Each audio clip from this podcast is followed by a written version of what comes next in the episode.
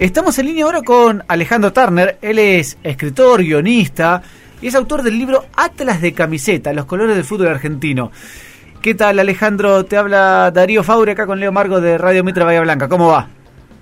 ¿Qué tal, Darío? ¿Cómo estás? Bien, bien. Bueno, a ver, contanos un poco, a ver, ¿por qué un libro de camisetas? La verdad que me encantan las camisetas. De chico, eh, nada, me dedicaba a, en una hojita a dibujar camisetas, a cambiarle los colores. Mm. Eh, ¿por, qué se te ocurrió un libro de camisetas? Y creo que un poco porque hacíamos lo mismo que vos cuando éramos chicos. Este, mm, nada, yo, por, muchas razones, pero básicamente siempre decimos por, por mucho amor a, este juego, ¿no? Al fútbol, a lo que significa nuestra vida, nuestra historia. Eh, mm, con Cune Modelo trabajamos muchos años juntos en cosas que no tienen nada que ver con esto, pero donde el fútbol siempre es el tema de conversación para no hablar de trabajo y un día nos llega un libro inglés de diseño, un libro sobre camisetas, eh, pero más ligado a, al diseño, no, no tanto al futbolero, ni a la historia del fútbol, ni nada de eso. Y nos encantó, pero empezamos a discutir con ese libro y a pensar cómo sería hacer ese libro en Argentina, con clubes de acá y además con un criterio más deportivo y más histórico, ¿no? Y bueno, lo, lo pensamos tanto que en un momento que que sentarse porque ya teníamos como, le habíamos dedicado demasiado tiempo a eso. Y sale más o menos y a partir de así fueron casi tres años de trabajo, digamos. Sí, quedó un libro realmente, eh, para aquellos que no, no, lo vieron, es muy colorido, muy muy grande, la verdad que es muy lindo, inclusive hasta estéticamente, no solamente por lo que tiene adentro, sino estéticamente es un libro muy lindo. Sí, sí, la verdad que nosotros quedamos muy contentos porque además hay un trabajo muy lindo del diseñador, de, de Álvaro Caldeas y de, de dibujante, las camisetas están dibujadas, que el dibujante es Pablo Engel, este, hicieron un trabajo eh, increíble.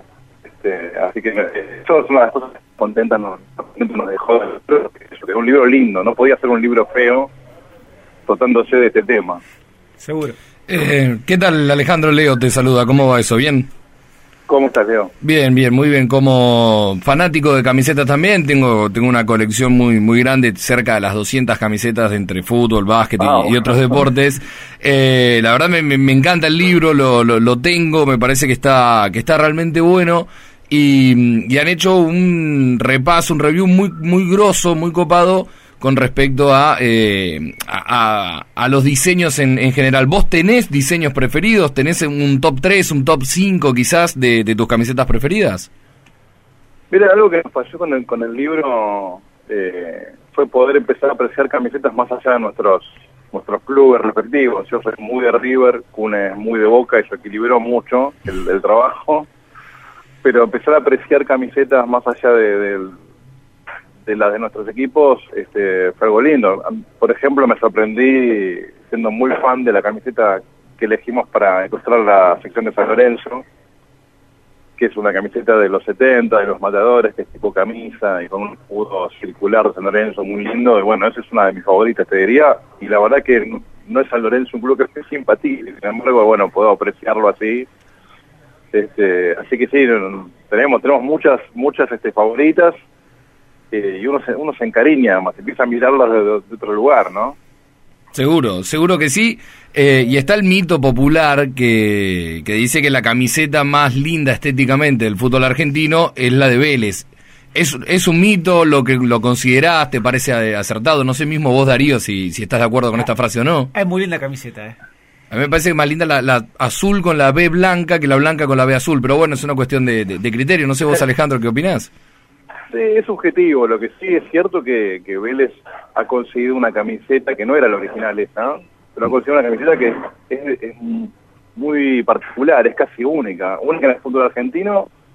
En el mundo te diría hay muy pocos equipos. Eh, creo que el Olympique de Marsella y el, hay un equipo de Italia también. pero es una camiseta que uno ve y enseguida es, es Vélez. Sí, hay un equipo en México también que tiene el, el, Celaya, creo que es, si mal no recuerdo, y, alguno, el Brescia decíamos recién, no son muchos equipos que tengan una B en el pecho. Sí, sí.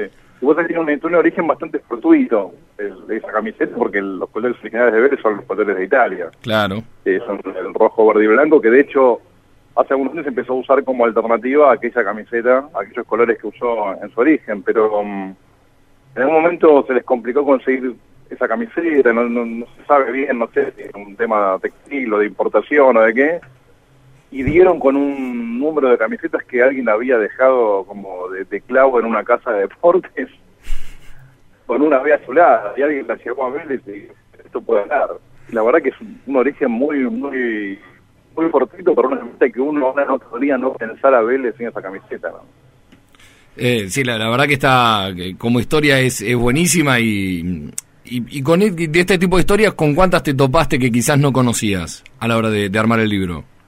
No, con muchas, con muchas y además empezás a entender que se trata en general de relatos eh, míticos en el sentido de que son difícilmente comprobables en el sentido de que no hay muchas fuentes primarias, no hay mucha gente que ha participado del momento de esa decisión y que esté viva, ni hay mucho registro no hay mucho registro en actas de, de, los clubes de, bueno, elegimos esta camiseta por tal motivo. Entonces, circula el, relato oral, este, cosas que son medio incomprobables. Por ejemplo, digo, el, famoso relato que todos conocemos de Boca, de el presidente yendo al puerto y viendo el barco sueco, hablando con historiadores de Boca, te dicen, bueno, eso es probable, pero la verdad que no, no te podemos confirmar que eso sea así, porque no hay un registro demasiado contundente históricamente hablando de eso, ¿no? Claro.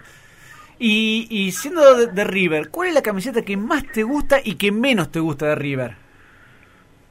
Eh, uf, eh, no, las que menos me gustan son algunas de los 90, porque en general eh, hubo un tema ahí en los 90 con las camisetas de fútbol, no solo en Argentina, en el mundo, que tenía que ver con, por un lado, con nuevas tecnologías de, que permitían unos estampados muy raros, eh, y con algunas modas de, la época, y River no fue la excepción, este, y tuvo algunas camisetas muy feas en esa época, sobre todo esas con, mucho estampadito, con mucha, con mucha, con mucha cosa, eh, y después eh, hay muchas que me gustan, obviamente, yo soy muy fan de la tricolor de River, si bien es una camiseta que después en el momento dejó de usarse por, por alguna cuestión de, de creerse que, que no, no, no, nos, no esa camiseta, ¿no? Pero a mí me, gusta mucho esa que es roja y blanca con, con algunos bastones negros en el medio. Bien, eh, eh, dijiste que, era, que eras hincha de River, eh, dijiste que Cune Molinero es hincha de Boca, mm, Darío te preguntó por las camisetas más lindas de River, yo te tengo que preguntar como hincha de Boca, las más feas de la historia de River para, para vos. No, esas, esas de los 90, te digo, hay una, unas de, que deben ser del 93, 94, que eran realmente muy feas, con, con un estampado de fondo de, de, escuditos y pelotitas, y, la verdad que eran, pero era un diseño mundial, era un, un patrón que usaba Adidas en todo el mundo y que realmente era feo en ese momento. acá y eso que Adidas en general, sí. No, estábamos recordando, si mal no recuerdo, fue la del 96, la de Libertadores. La del tricampeonato 96-97. Claro. La que tenía el escudito eh, de fondo. Y, las tres franjas en la mano. Esa es un poco más sobria que la que yo digo. Hay una anterior que es peor. de las titulares. Sí, sí, titulares. Son camisetas. Viste que en, los clubes grandes de golpe empezó a pasar que empiezan a usar tres, cuatro camisetas por año, ¿no? Así que. Este, sí, recuerdo a Federes con esa camiseta, por ejemplo. Claro. Este, así que debe estar de eso, 94, 95. Respondía mucho también al, patrón que se vio en el al patrón de camisetas, digo, que se utilizó en el Mundial 94 también. Por ejemplo, recuerdo alguna de México, de hecho tengo esa, esa la, titular de México que tiene el escudo gigante en el pecho, en una escala de, verdes oscuros con el verde de fondo, eh, que vos la ves y decís, es un espanto pero en esa época se usaba mucho, bueno, Jorge Campos era el arquero de, México, que era el arlequín, ¿no? Que se, vestía muy de una manera muy llamativa. Respondía a cierto patrón de la marca de las tres tiras, eh, que hacía camisetas extrañas a lo largo de todo el mundo, no, no solo para, para el fútbol argentino. Sí, y había algo de la moda también, muy de los 90, ¿no? Que no, solo fue un tema acá en la Argentina. Eh, había, había una cosa estética de los 90 que tenía que ver con esas cosas sobrecargadas, de muchos colores y en el, fútbol no, no, nos zafó de eso. Después viene como una, un retorno como a, a lo vintage, algo más sobrio, que a mí me parece mucho más lindo. esa de Campos, qué espantosa que era, ahora me hiciste acordar. ¿Cuál de todas? Pues tuvo varias feas. Sí, sí. Eh, y, y, la del Mundial de ahora, ¿cuál, qué, ¿cuál te gusta más de, la, de las que estamos viendo ahora en este Mundial? ¿Y cuál es la que menos? Hay muchas lindas. este Bueno, la de Portugal siempre es una de mis, camisetas favoritas y eh, en este mundial también también está está muy linda. Y el otro día flasheé con el buzo de Polonia. Dije, quiero este buzo. Lo vi. buzo rojo con un, con un cuello muy lindo.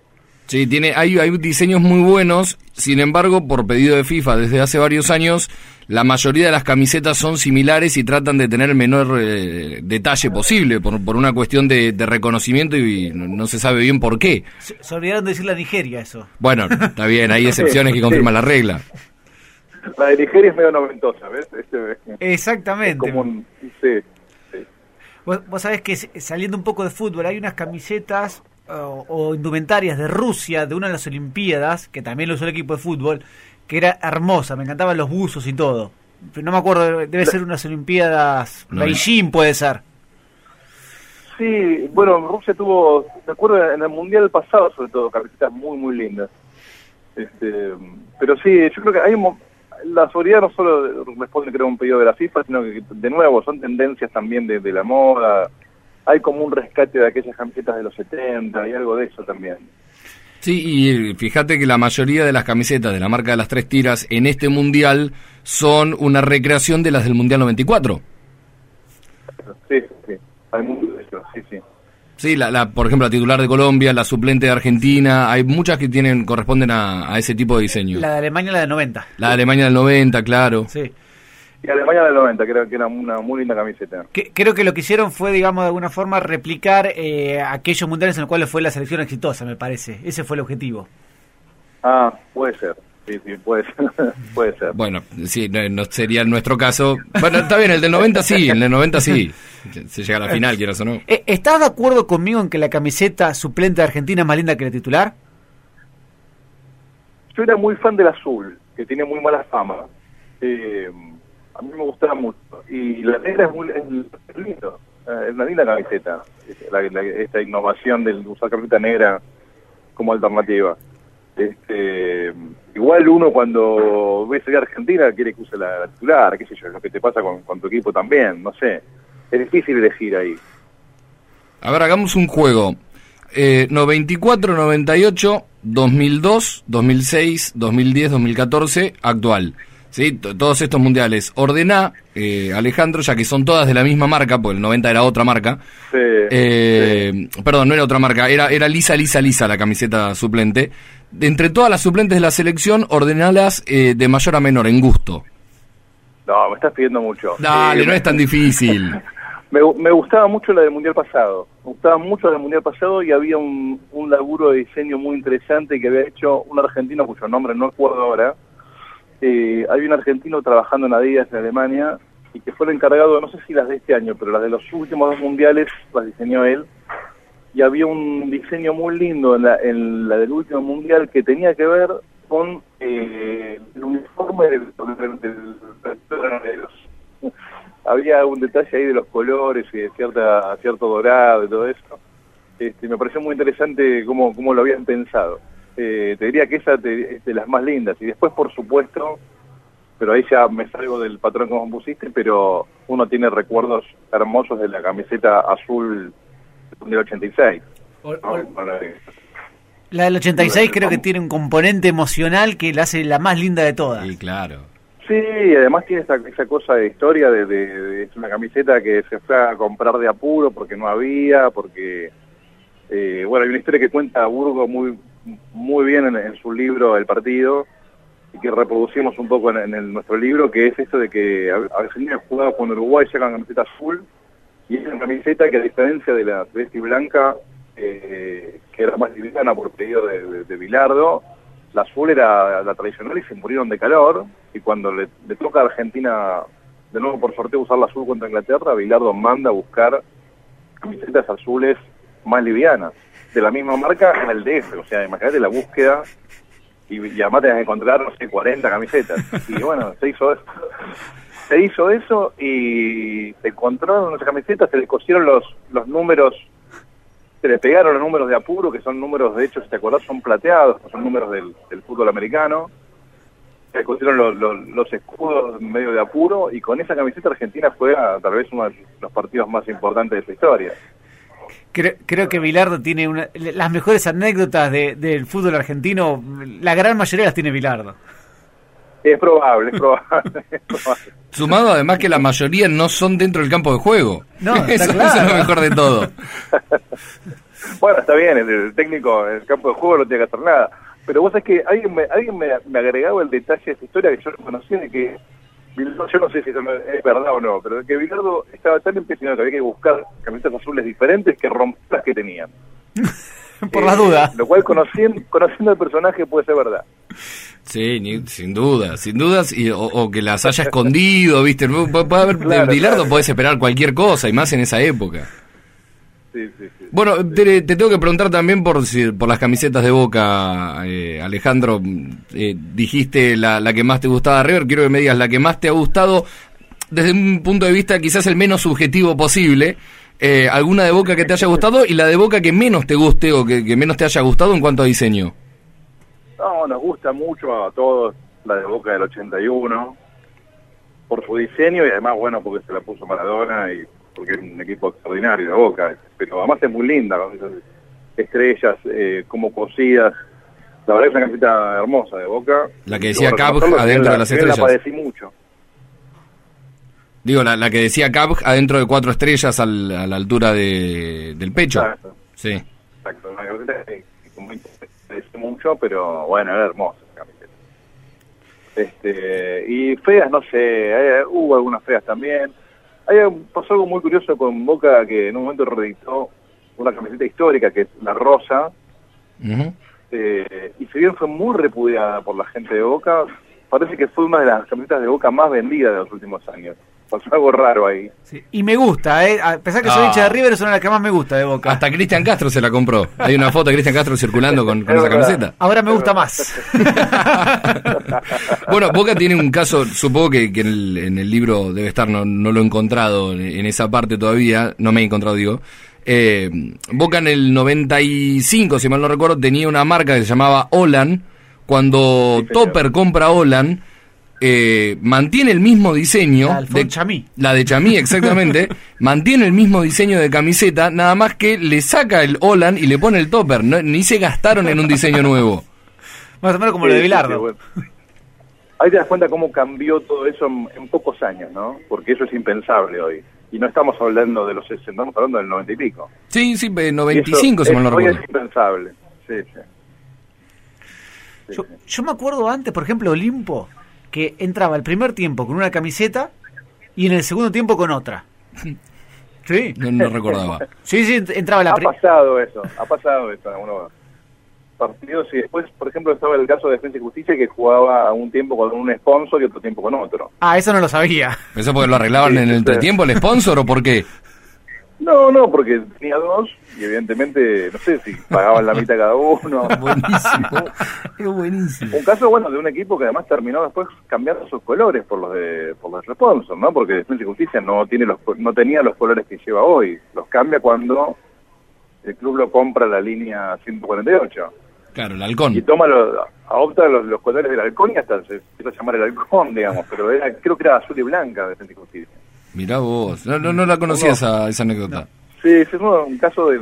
Hay pocos en el mundo, en México hay un par también así de, clubes que cambian sus colores por, por el sponsor. Bueno, pasa en básquet a veces mucho, ¿sí? En básquet en Italia, por ejemplo, claro. Mm. Eh, en España también, España también. Este, por ahí cambian el sponsor, directamente hasta el nombre de, cambia y, y ahí ya cambian los colores, cambia todo más común en el básquet eso, ¿no? Está como más naturalizado. Además el tema de las franquicias este, está más naturalizado. ¿Y, ¿Y del básquet conoces? Acá en Bahía somos mm, la gran mayoría fanáticos del básquet. ¿Conoces camisetas del básquet o, no, no le das bola al básquet y a las camisetas? No, vos es que conozco poco. Le daba mucha bola cuando era joven, digamos, porque jugaba. Y entonces iba a ver mucho básquet y todo. Estoy hablando en los fines de los 80. Este, ahora no lo sigo tanto a veces, bueno, esta cosa nos pasa, que sabemos más de, de, la NBA que de la Liga Nacional, ¿no? Estas cosas horribles que nos, que nos pasan. Este, así que no, soy, no estoy muy al tanto de, por ejemplo, si, si las camisetas de básquet han tenido esta, esta, estas diferencias o esta, esta evolución que ha tenido la camiseta de fútbol, por ejemplo, no, no eso no, no es algo, pero bueno, es algo para pensar para un próximo libro. seguro, seguro. Sí, y, no solo con, con, la camiseta, sino también con la indumentaria en general, ¿no? El tema de los pantalones, que antes eran más cortos. Bueno, en el fútbol también sucedió, que antes eran más cortos, pasaron a ser más largos. Se ha vuelto un poco también A, al pantalón un poco más corto, no tan corto como era, el, no sé, el del 78 de Luque, ¿no? que, era, pero que era un boxer casi. Ni tan ajustado, claro, claro. Claro, ni hablar, ni hablar.